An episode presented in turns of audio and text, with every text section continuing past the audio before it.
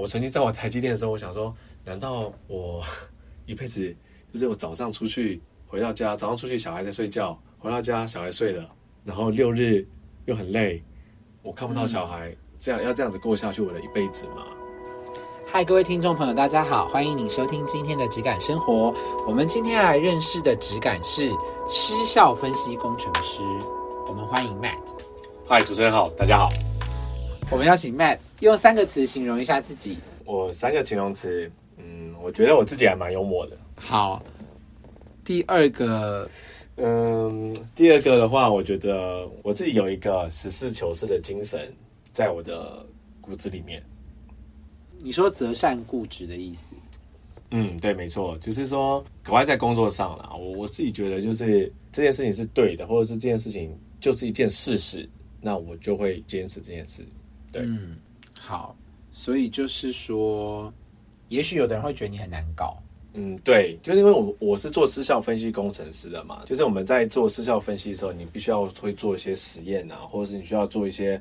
啊分析来佐证。就是这个产品它发生失效的原因，或者为什么它会坏掉了？那你做的实验出来的结果就是一翻两瞪眼的事情，这就是个事实，是无法去抹灭的。那我就会坚持在这件事情上要跟大家沟通，这样子。所以说，我自己觉得就是对的事就是对的，错的就是错的。好，这个工作在字面上，失效分析工程师，意思就是你们的产品。出现了问题，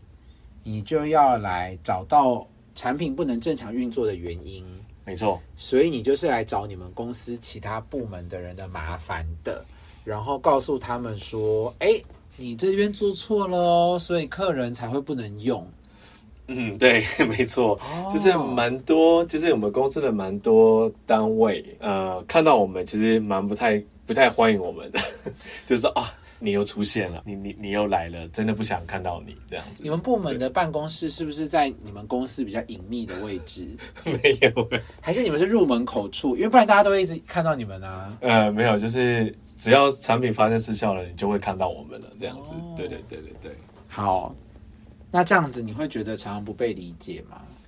常常不被理解吗？我觉得还好哎，就是对我而言呢，这就是。就是生活中的一部分啊，就是是是就说是啊，不是就说不是啊。我听起来其实这工作蛮吃力不讨好的吧？那同事会特别讨好你们这个部门吗？对，有时候会对你一些好声好气啊。那就是说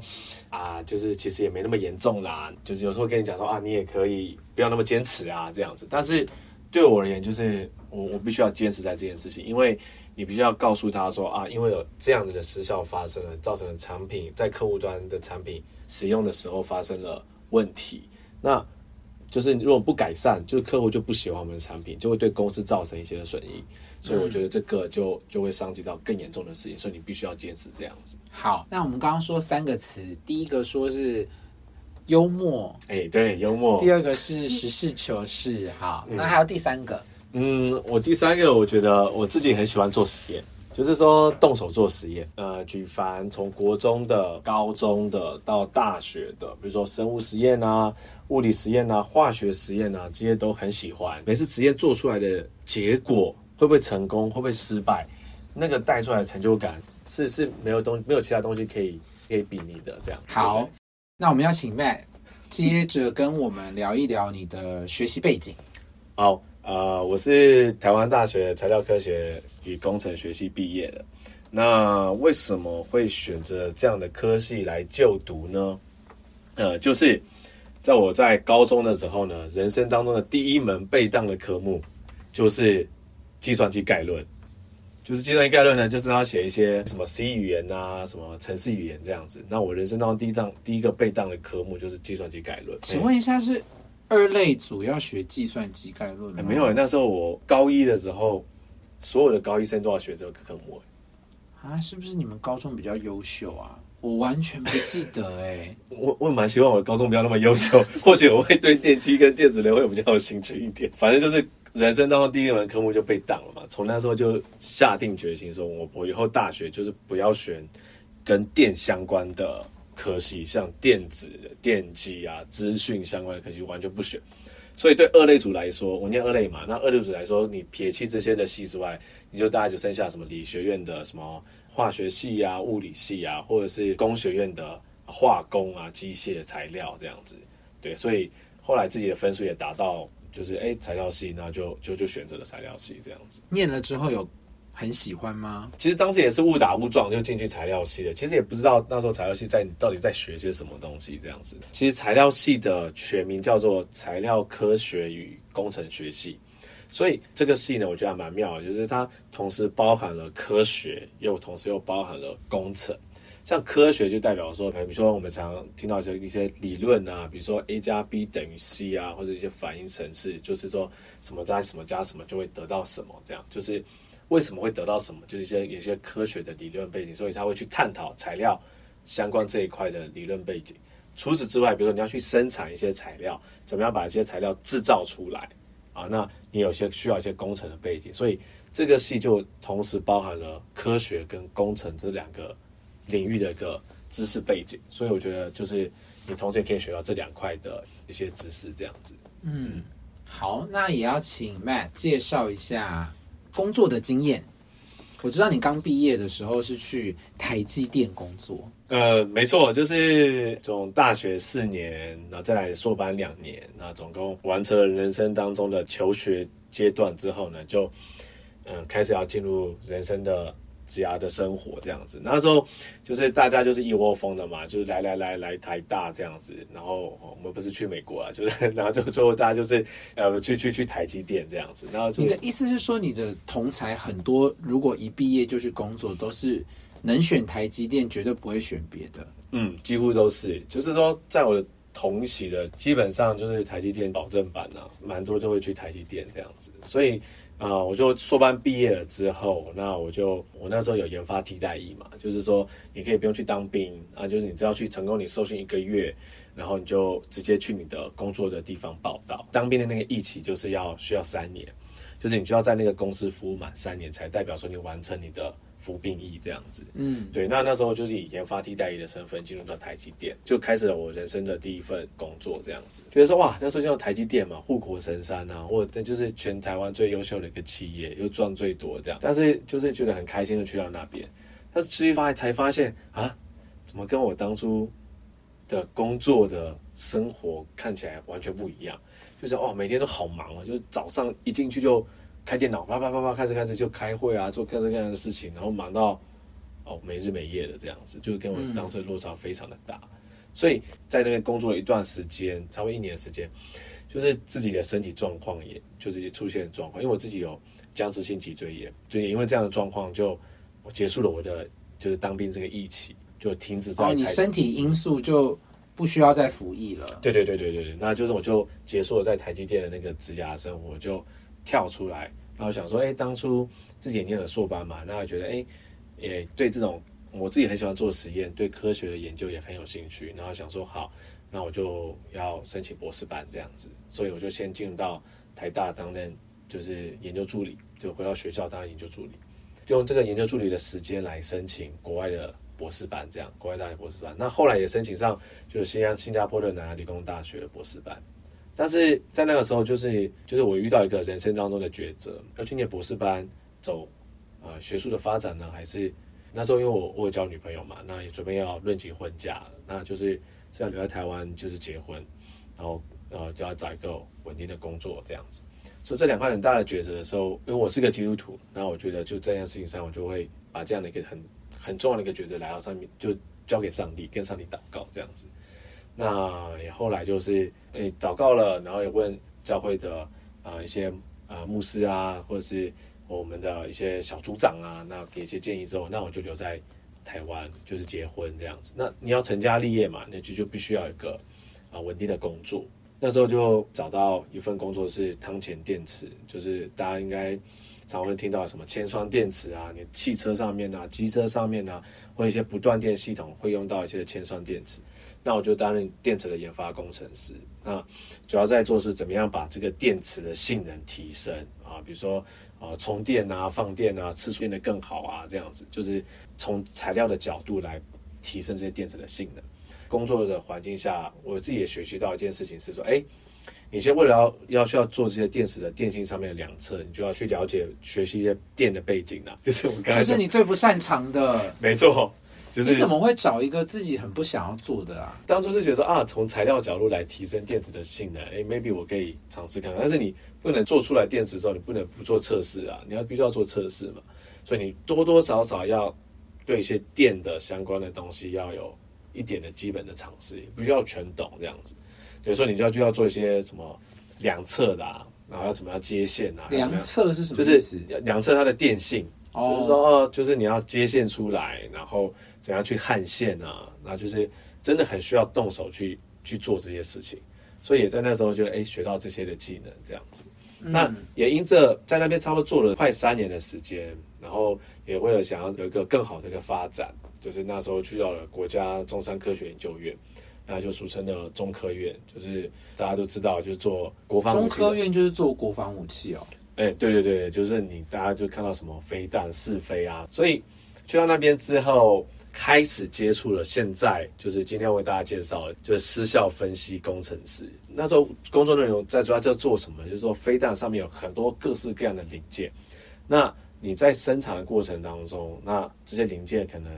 坏掉了，或是金属件断掉了，那它为什么会断掉？本来应该是好好的啊，就是设计也是好好的，为什么会发生断掉？那你就要去透过一些观察，或者透过一些用一些显微镜啊，做一些分析啊，还有做一些成分的分析，知道说啊，哦，是不是这些东西是当初你这次选料的时候，哎，料不对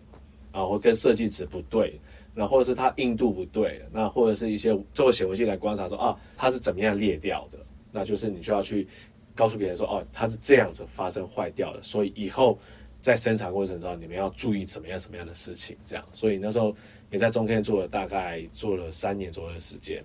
然后后来被现在目前我所服务的公司就是抓过来面试这样子，刚好公司要成立一个。呃，在去年的时候，就二零二一年年初的时候，他们要成立一个失效的分析的部门，这样子，所以我就被抓来面试，然后后来就在现在这个公司服务，然后也快一年的时间了。那你们现在的公司是做什么产品？我们现在公司只要在做一些，呃，不知道有没有听过，就是想做一些路由器，不是加油站的加油器啊，路由器。我觉得应该很多听众不认识路由器是什么吧？简单来说啦，就是说，只要在通讯的路由器啦，那简单来说啊，就是说，像一个自动化的工厂好了，就是你有一个机台，一个机器，它要去到一个仓储的位置，要把东西拿出来，然后运送到另外一个位置，然后是从另外一个位置拿一个东西放到这个仓储的位置，要放哪一格，所以你要对这个机台要下一些指令啊，或者要告诉这个机台，中控是要告诉这个机台，那机台不会无缘无故就动啦、所以你要告诉这些通讯相关的资讯的时候，你需要中间一个接收器跟传输器到那台机台上面。哎，机台说哦，现在有人告诉我说我要这样做，去做那件事情，他会去做这样。那或者是说像捷运好了，今天你坐捷运从台北车站好了，你坐到淡水，你怎么知道说现在捷运这台列车开到哪一站？开到士林站、建潭站不知道，所以你在列车上面你必须要有一些。呃讯号的传输给中控室，让中控室知道说，哦，原来这台列车到这里了，然后是到的过程当中它发生什么样的资相关的资讯，列车发现有没有发生什么问题，传给中控室。中间这些产品就是我们公司目前所服务的公司的产品啦。对对对，所以你们公司有帮捷运做事？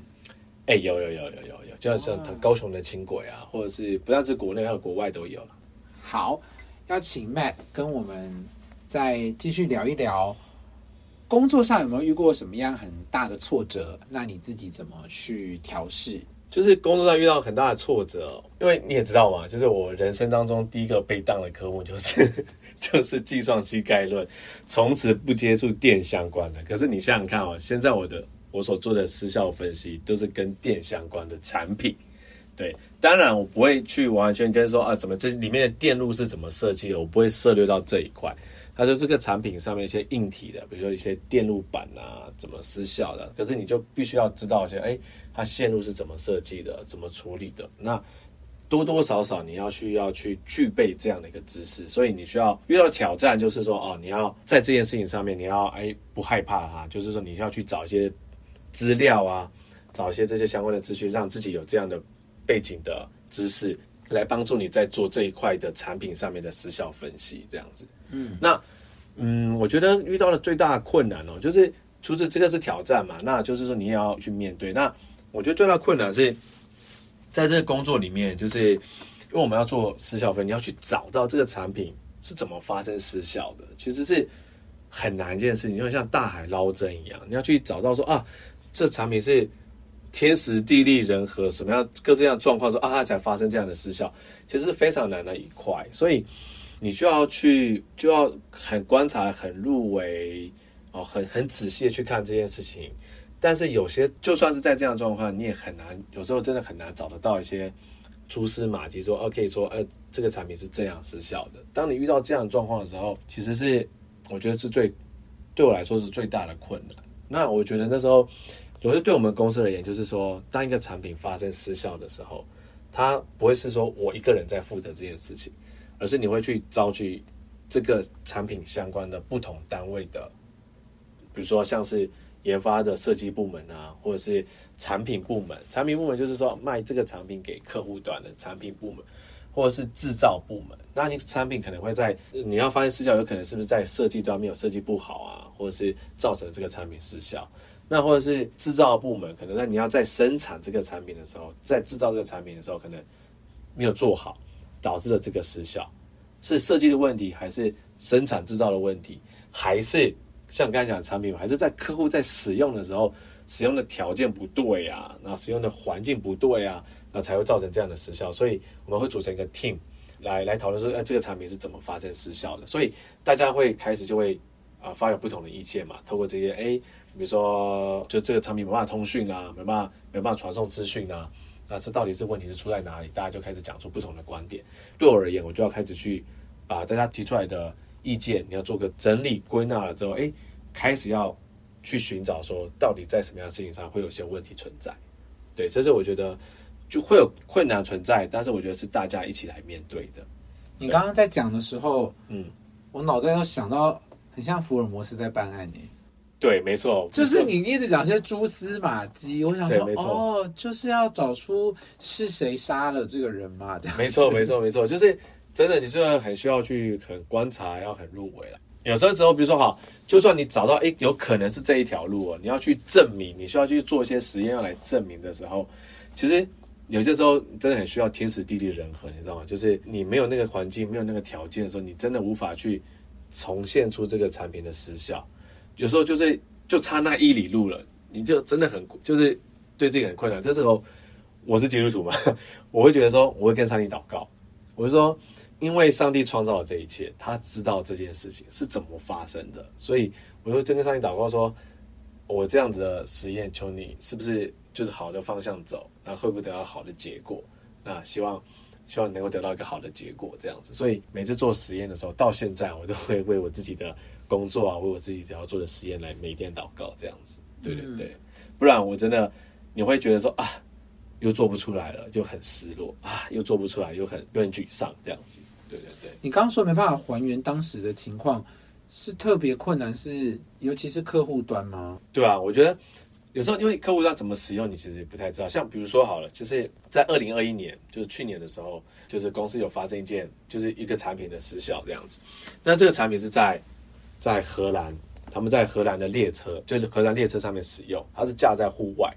大概架了十台的产品，那就是陆陆续续就失效回来这样子。我想说，哎，突然无法通讯了，不知道为什么它无法通讯这样子。然后后来我们就开始要调查这件事情，然后就是大家会知道说，哎，这个产品是架在哪里？这个产品是架在荷兰的鹿特丹港。鹿特丹港不知道大家有没有听过啊？就是鹿特丹港是欧洲最大的海港。那我也是。这个 case 才知道说哦，原来鹿特丹港是欧洲最大的海港，这样，所以其实哎，自己也长一些知识。那你你也可以想想看嘛，就是客户使用的环境，海港，海港会有什么？海港就盐分啊，对，就海，没错，就是水汽很潮湿嘛，那会有盐分嘛，海水很咸嘛，那很容易啊，风也蛮大的嘛，对不对？然后就是你的产品耐不耐得住这个环境所给你的伤害。啊，这个就是很大的一个挑战。那或者说，呃，在追加调查哦，我们产品发生失效那个期间，哦，就是常常下雨，湿度湿气都是很高的状况下，所以就是你要想想看说，哦，我的产品防水的能力好不好？我防防水能力设计的好不好？或是我是不是防水设计有问题，那导致了这个水汽进入到我的产品里面，造成了失效。所以就是要去探讨很多客户端使用的环境，再看说，哎，我们产品能不能够承受这样的环境？所以你需要去找一些很多的旁边的一些的相关的资讯，来帮助你做这样的时效分析。后来我们得到就是说，因为我们在使用在海港的环境，然后腐蚀性很高的，就会造成我们的啊产品表面的保护的一些的。烤漆层啊，这些都会被破坏掉，产品本身的外壳也被破坏掉之后，然后就水水汽很容易从透过一些缝隙渗到我们的，进到我们的产品里面，最后导致我们产品发生了失效。哎，那我蛮好奇的，嗯，你发现的是这个问题，那你们是要立刻立刻改设计，给客人一个一组新的东西吗？哦，你就要跟客人讲说，哦。像比如说我刚才讲说，因为你要有这样的有湿气、有盐度的、有会有腐蚀的环境下，所以你就要去证明做实验证明说，确实你的外壳有这样的盐分，有这样的类似的环境造成了这样的产品坏掉。所以我们现在现在要跟客户讲说啊，我就是我们会在这件事情会做一些改善啊，怎么样去找一些更好的烤漆层啊，更好的产品的外壳耐腐蚀的外壳，然后或者是防水的能力要怎么样去做设计去做改变，来提升我们的产品的性能或者产品的。呃，能力就是这个对抗环境的能力，然后这样子跟客户说，哦，客户觉得哦，你们是很放心的，只有在这件事情上面是有在改善的，这样子会将更好的产品给给给对方。在过程当中，你就会，比如说当初设计这个外壳的，就是设计部觉得说，呃，你说设计部的人，我觉得我产品没问题啊，外壳没问题啊，那为什么到这边就有问题，其他就没问题，对吧？所以你就要必须要说，哦。对了，就是不是一招打天下，可是你可能还有在别的环节，客户使用的环境不一样的时候，你的可能会有个风险在的，这样子。对对对，所以你就要去跟他们沟通这件事情。我觉得这是蛮特别的工作经验耶，一我一般很少遇过这样子的工作内容，蛮特别的。公司成立，我觉得公司成立这样的部门其实也是也是好的啦，就是说能够可以给客户一个。很好的一个交代啊，就是说啊，发现我们产品有些在这个环境下面有这些状况的时候啊，为了要满足你的需求，我们会做一些改善，那以后可以购买我们的产品啊，或者是之类的，对对对，是，对。好，那我们也想要听听 Matt 跟我们聊一聊你在生活与工作中怎么找到自己的平衡。其实我我这份工作来说，对我的工作性质而言，我是做失效分析工程师嘛，所以你要去知道说不同产品它是。需要你需要一些刚才讲到腐蚀哈，它为什么会发生腐蚀？就是你需要去知道一些相关的一些的啊科学的知识啦，这样子，那你就要去做一些论文的搜寻啊，或者是研究资料的搜寻啊，要做做一些佐证的资料，告诉别人说哦，你在这样的环境下确实会产生腐蚀的一个效应存在这样子，所以会需要常常阅读一些呃学术的论文这样子，所以工作跟生活的平衡来说，我自己会觉得说。当然，工作就是一天八个小时嘛，就就是给公司，就当然就好好做工作。那下班了之后啊，你说哎，工作量多，其实对我而言，就是你会比较多在阅读一些呃研究资料或研究这些一些文献资料这样子。你不需要在办公室读哈，我的意思是说，如果超时的话，超时你其实不用在办公室，你就回到家就可以，比如说你可以忙完一些事情，比如说处理完小孩啊，哦吃晚饭啊，然后小孩睡觉了之后，你就可以。从你的电脑包里面拿出来，哎，就可以阅读，然后增加自己的。我看着你是想说，你其实是可以正常上下班，但是你会需要多花自己更多时间进行呃资料的收集啊、研究的探讨。这样，其实这也是增加你自己的知识啦。因为我觉得对我而言呢，就是其实这个也蛮像在做研究。有些工作可能就是很 routine 的工作，就是就是每天就做一样，重复一样，可是。私教分析工程师，就是说你每次接触不同的 case，那你会学习不同的知识，不同的状况，你要学习去找不同的资料，就会长不同的知识。这样，所以我觉得是有在提升自己的一些的专业背景啊这样子。那你一直吸收会累吗？你有什么舒压的方式？有时候舒压的方式就是我觉得运动吧，我觉得要安排一下时间让自己有运动的时间。请问现在的运动主要是有在慢跑？马拉松，马拉松有啊，就是之前有给自己个目标，要完成人生当中的第一场半马。对达成了吗？当然达成了，这这哦不错不错。为什么选择跑步？我觉得跑步是比较不花钱的一个运动。除此之外，我觉得要运动，你才有健康的身体嘛，你才会你本来很不健康，没有。我就是在有一次的健康检查的时候，发现自己有脂肪肝，我就完蛋了，完了这样不行。跑完半马之后脂肪肝不见了吗？哎、有哦，在第二年在做健康检查的时候，那个护士小姐就说：“嗯，你的脂肪肝有变少哎，就变变正常，应继继续保持哦，这样子。”有继续保持吗？最近比较累一点，所以没有在跑。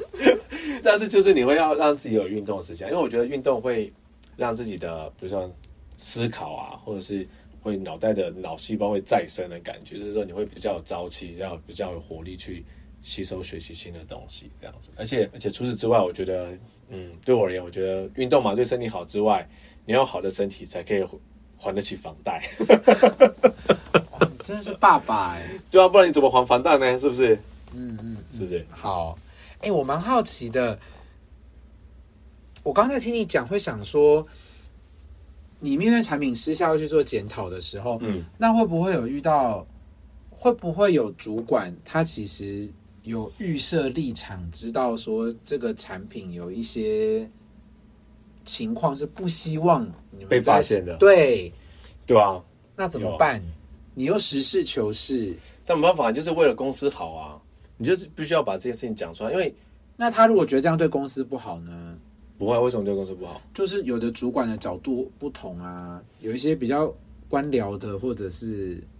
嗯，我不是说我不是说你们公司是这样啊，我说你有没有遇过？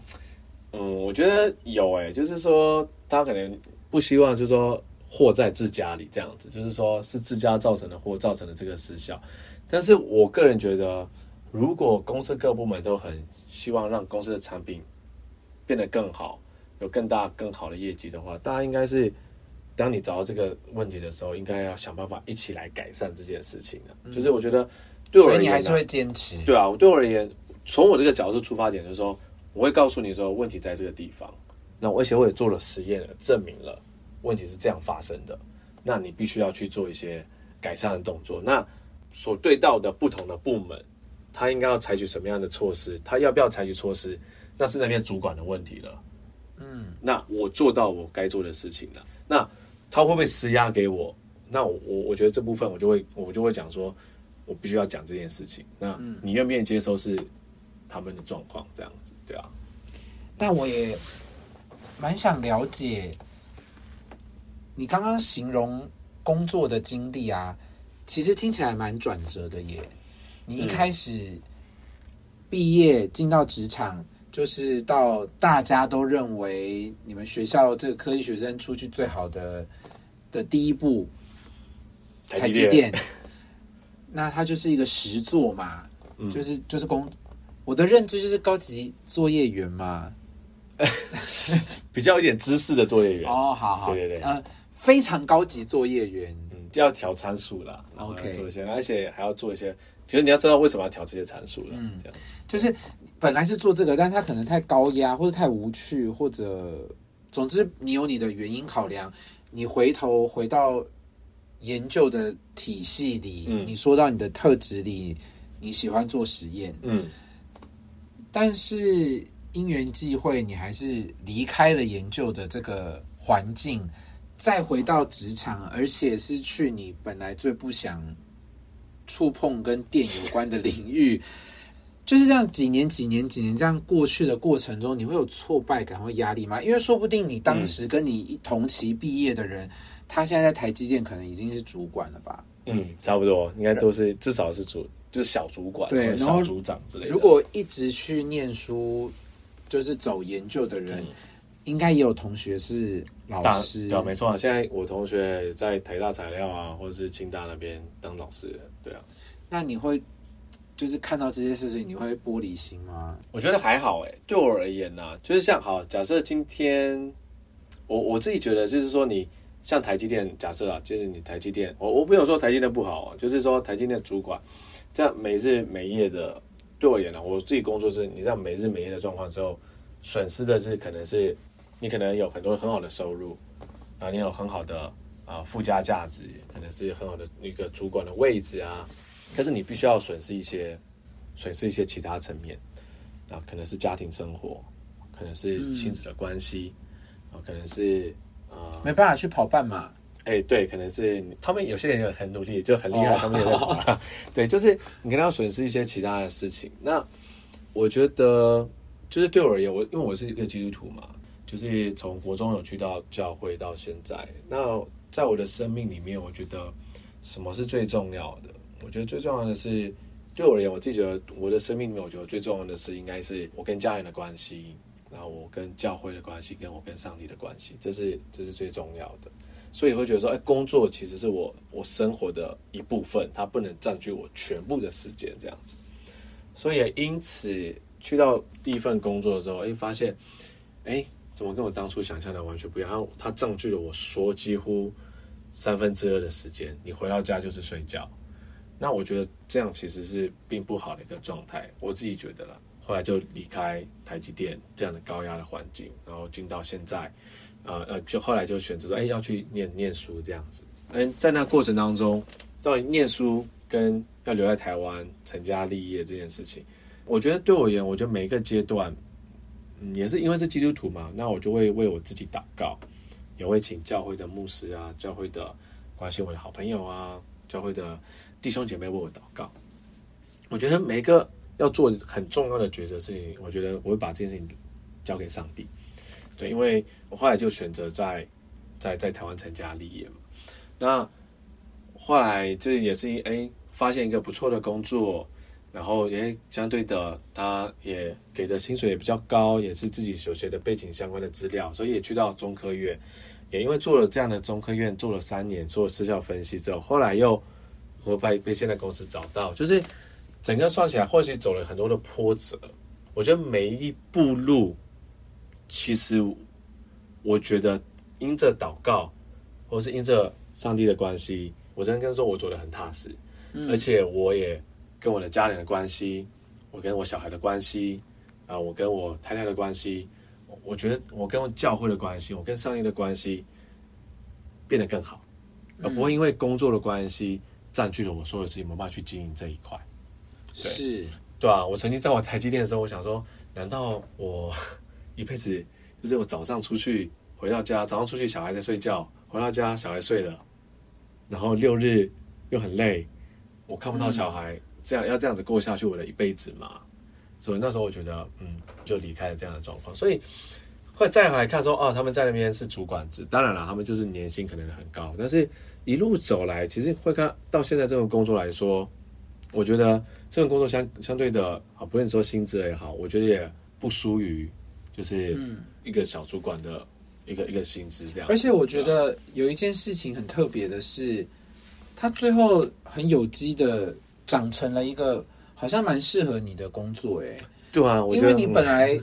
可能想要做研究，但是可能初出社会的时候，总是要试试看嘛，就去实做。实做的时候发现那个太过实了，实到一个程度，你可能物极必反，回头选择呃学术研究，嗯嗯。但好像在那个领域里还是有一些未知不定，不是那么安全，不是那么明确的时候，嗯再踏回到职场实做的嗯过程中，因缘机会又走到了一个好像在这两个极端的一个中间值，因为你刚刚有说，就是这个失效分析工程师，就是你要实做，你也要做研究，没错没错而且你刚刚说你们念材料科学，它就是有科学理论它也有实做，没错。所以它最后走了很久，可是有走到一个你自己是蛮喜欢的嘛。是而且我听你说，你没有工作和生活的平衡问题啊，就算把是 paper 带回家，你还是很开心。是，我我觉得不是每个人工作带回家都是开心的。嗯，对，因为我觉得在这件事情上，我觉得蛮有自己是蛮有热情做这件事情，因为可能你大学研究所在做这件事情嘛。那我我个人觉得，就是每一个阶段，就是我觉得很神奇的是说，呃，每一个阶段的每一个不同的工作，你可能觉得当下做这份工作，会觉得不知道自己在干嘛，以后就要做这份工作下去嘛，会觉得很累，或者是觉得要这样走下去嘛。其实我觉得在台积电对我而言，我觉得学到一件事情是，因为那个高压的环境下，你就要知道说。什么样是事情是有先后顺序的。会建立一个效率的习惯。对，没错，你就要很快速的要分辨说啊哪些是重要，哪些不重要，然后有个选有时间，所以赶快处理完。那比如说进到汤浅电池好了，你就很多动手做，你就焊线啊，或或是你就要去量一些电电信相关的一些的背景的资料啊知识，你需要去装备这些事情。然后到了失效分析好了，你就要我本身做做一些会会操作一些显微镜啊什么之类的。那在那里面，你又更知道说，哎，你要怎么样去找一些为什么它会发生这个失效的一些原理机制，那实际应用在你的产品失效里面。当然，在失效过程中，你要做要去验证，你必要去做一些实验的设计，你可能就要去动手做一些实验，比如说你可能要接线啊，你要就是哎，好像前面就已经帮你预备了这一块了，就是在汤前大概就帮你预备了这一块，嗯，然后或者是因为你失效分析有些实验是有必须要先做，有些是后做，不然你后面的先做就会掩盖一些事实，就是你要实验是有顺序的，就是在台积电的时候就已经有在训练你这一块了，就是。每个当下，我觉得会觉得说，我觉得工作必多多少少会觉得啊，就不知道这个工作好累好烦。但是我觉得你很认真的去学习这个当下你要学习的功课的时候，好像在未来的某个几年，你会好像这个东西又在用在你的实际工作。你在回顾的时候，哎，原来当初走这条路是有，好像是有一定的原因存在。嗯，对我觉得后来到现在就觉得，哎。整个的，就像我刚才也分享了，就是说我自己很想要做研究嘛，因为可以自己再学习一些读 paper 啊，读一些文文献啊，又自己做一些实验啊。我觉得这两块又融在一起，然后你又增加一些可以自己真的可以动手做一些能力。嗯，所以我觉得，说自从我毕业到现在工作大概差不多十年的时间，好像这十年就在一阶一阶一阶在预备。但是我真的跟你讲说。我刚始毕业的时候，我真的不知道有失效分析工程师这个工作，嗯，他应该要具备什么样的能力，我也不知道。但是好像就就这样子，你很认真的在当下做这件事情之后，一步一步的，好像有上帝的带领，带着你做学习这种东西之后，哎，到了现在这个地方，这样子，对啊。好，我们要谢谢 Matt 今天的分享。最后，嗯，邀请你跟我们聊一聊，你觉得失效分析工程师？具备什么样的质感？嗯，我觉得，呃，失效分析工程师呢，你要学习要第一件事情，如果你期待可以投入这样的工作的话，第一件事情你是要要对有喜欢找出问题，你要对很多事情是有热情跟好奇的。你说做研究的热情？对，就是说，应该就是说，这个产品，因为通常失效的时候，产品失效了，就到你面前，它可能断掉，你就想说，哎，它为什么会断掉？它可能就是要有柯南的热情，他可能会发生什么样的事情断掉？因为东西不会无缘无故就断掉，断掉可能一定会受到撞啊、掉了，或者是发生什么事情才会才会断掉。你要想说为什么会断掉？那可能受到一个力哈，那那个力从哪里来？那个力是怎么样让它撞到撞成这样子？然后那个力多大？是什么样力造成它这样？所以你要很多的很多的好奇跟求知欲，就是说你要去也因为这样子就开始要去。因为你有一套想法了嘛，你就要去要证明这件事情，你就要去找一些